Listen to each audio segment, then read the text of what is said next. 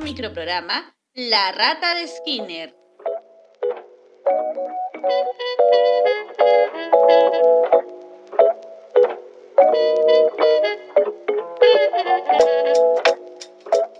Un saludo muy especial a todos los que nos están escuchando a través de esta plataforma. El día de hoy nos gustaría conversar sobre un tema muy importante y esperamos que sea de su interés. En este episodio hablaremos sobre el reconocimiento y la gestión de nuestras emociones. Yo soy la psicóloga Sandra Reina. Y yo el psicólogo César Barrientos. En primer lugar, antes de iniciar con nuestro tema, es necesario conocer algunos conceptos, como saber qué es la inteligencia emocional. La inteligencia emocional se define como un conjunto de habilidades que una persona adquiere por nacimiento o aprende durante toda su vida, donde va a destacar la empatía, la motivación de uno mismo, el autocontrol, el entusiasmo, el manejo, conocimiento y gestión de nuestras emociones. También es importante entender conceptos como qué es una emoción, qué es la conciencia emocional, qué es la estabilidad emocional y qué es la gestión emocional. Una emoción generalmente es definida como un conjunto de reacciones que experimenta un individuo cuando responde a ciertos estímulos que son externos. Es decir, una emoción nos va a permitir como individuos adaptarnos a una situación con respecto a una persona, un objeto, un lugar, entre otras cosas. La conciencia emocional, de alguna forma, es la capacidad que tiene un individuo para identificar las emociones que siente y las emociones que sienten los demás. Por otro lado, la estabilidad emocional es la habilidad que tiene una persona para mantenerse estable y equilibrada ante una situación, una persona o un proceso determinado. Finalmente, la gestión emocional viene a ser la habilidad para regular o manejar nuestras emociones de forma apropiada y sin afectar a los otros ni a nosotros mismos. Por ello, las emociones hay que entenderlas como que nos ayudan a cubrir nuestras necesidades, nos ayudan a sobrevivir, a distinguir entre una situación peligrosa o una que nos produce bienestar. Además, nos incentivan y motivan a relacionarnos y a comunicarnos con los demás de alguna manera que las emociones tienen una serie de funciones que ya están determinadas. Por ejemplo, responder a las necesidades del entorno. Nos ayuda a movilizar la energía y dirigir la conducta hacia un objeto determinado. Nos permite predecir el comportamiento de la otra persona. Nos ayuda a mejorar nuestras relaciones interpersonales. Y finalmente nos impulsa para realizar una acción o alcanzar una meta. Hay que recordar que las emociones en sí no son adecuadas ni inadecuadas, es decir, no son buenas o malas. Se podría eh, decir o se podría entender con que son las respuestas o expresiones que tenemos cuando experimentamos alguna clase de evento. Es por ello por lo que se considera indispensable que nos conozcamos tan bien al punto de aprender a reconocer nuestras emociones y a gestionarlas de manera adecuada, para que nuestras respuestas no afecten a otros, no nos afecten a nosotros mismos y por ende no afecten al ambiente donde nos desenvolvemos.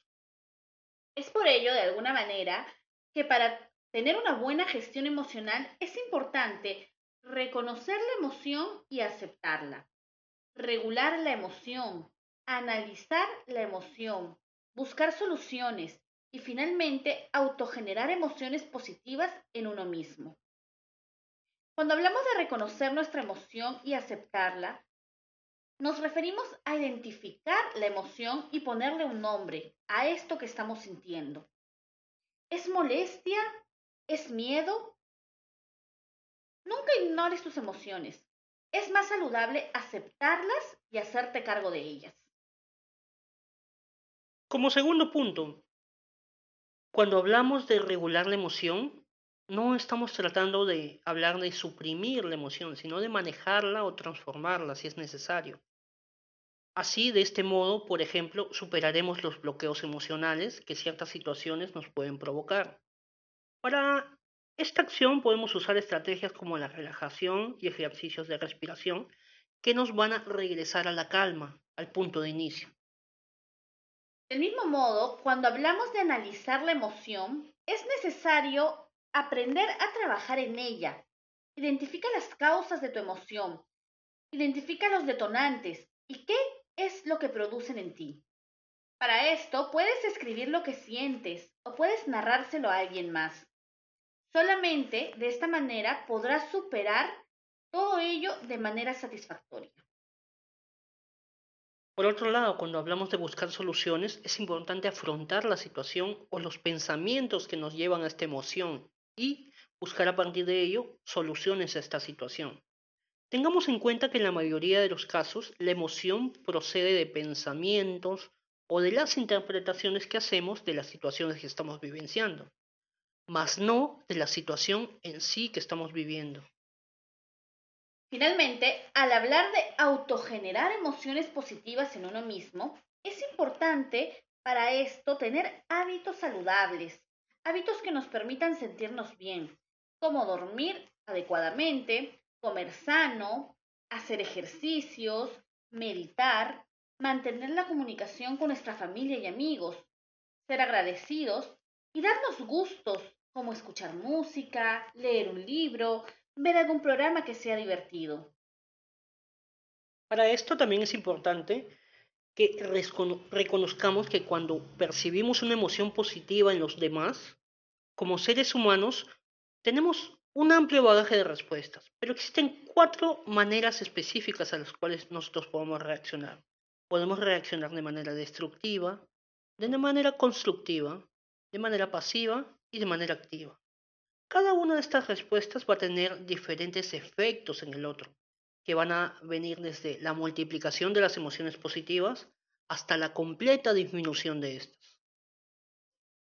Cuando ocurre una situación y tenemos una respuesta pasivo-constructiva, esta no causará daño a la otra persona, pero tampoco tendrá un efecto multiplicador de la emoción positiva. Es decir, una felicitación fría, una mirada de aprobación sin efusividad no dañan, pero tampoco multiplican la emoción.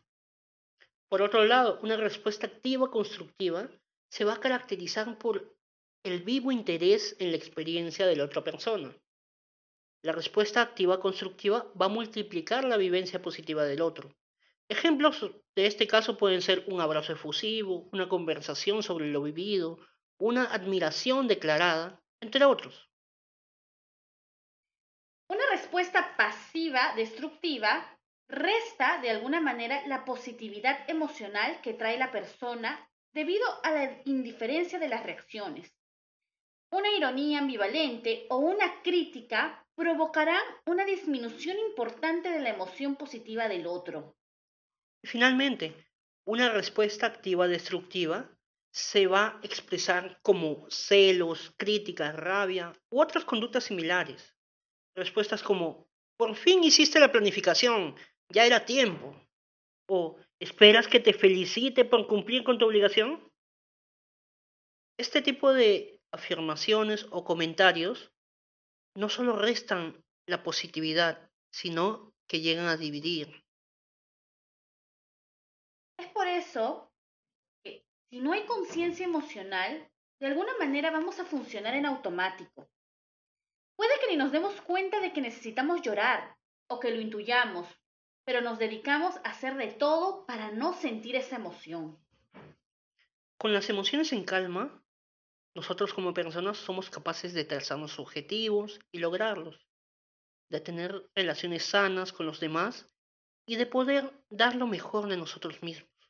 De ahí la importancia de aprender a gestionar nuestras emociones. Bueno, estimados oyentes, Esperamos que toda la información que hemos compartido el día de hoy les sea de ayuda en su vida cotidiana. Recuerden que vivimos en una sociedad con alta incidencia de problemas de salud mental y todos tenemos la responsabilidad de hacer que esta situación cambie. Muy bien, queridos amigos, esperamos que el tema de hoy haya sido de su agrado y haya sido también de provecho para sus vidas. Gracias por escucharnos y hasta una nueva oportunidad. Cuídense.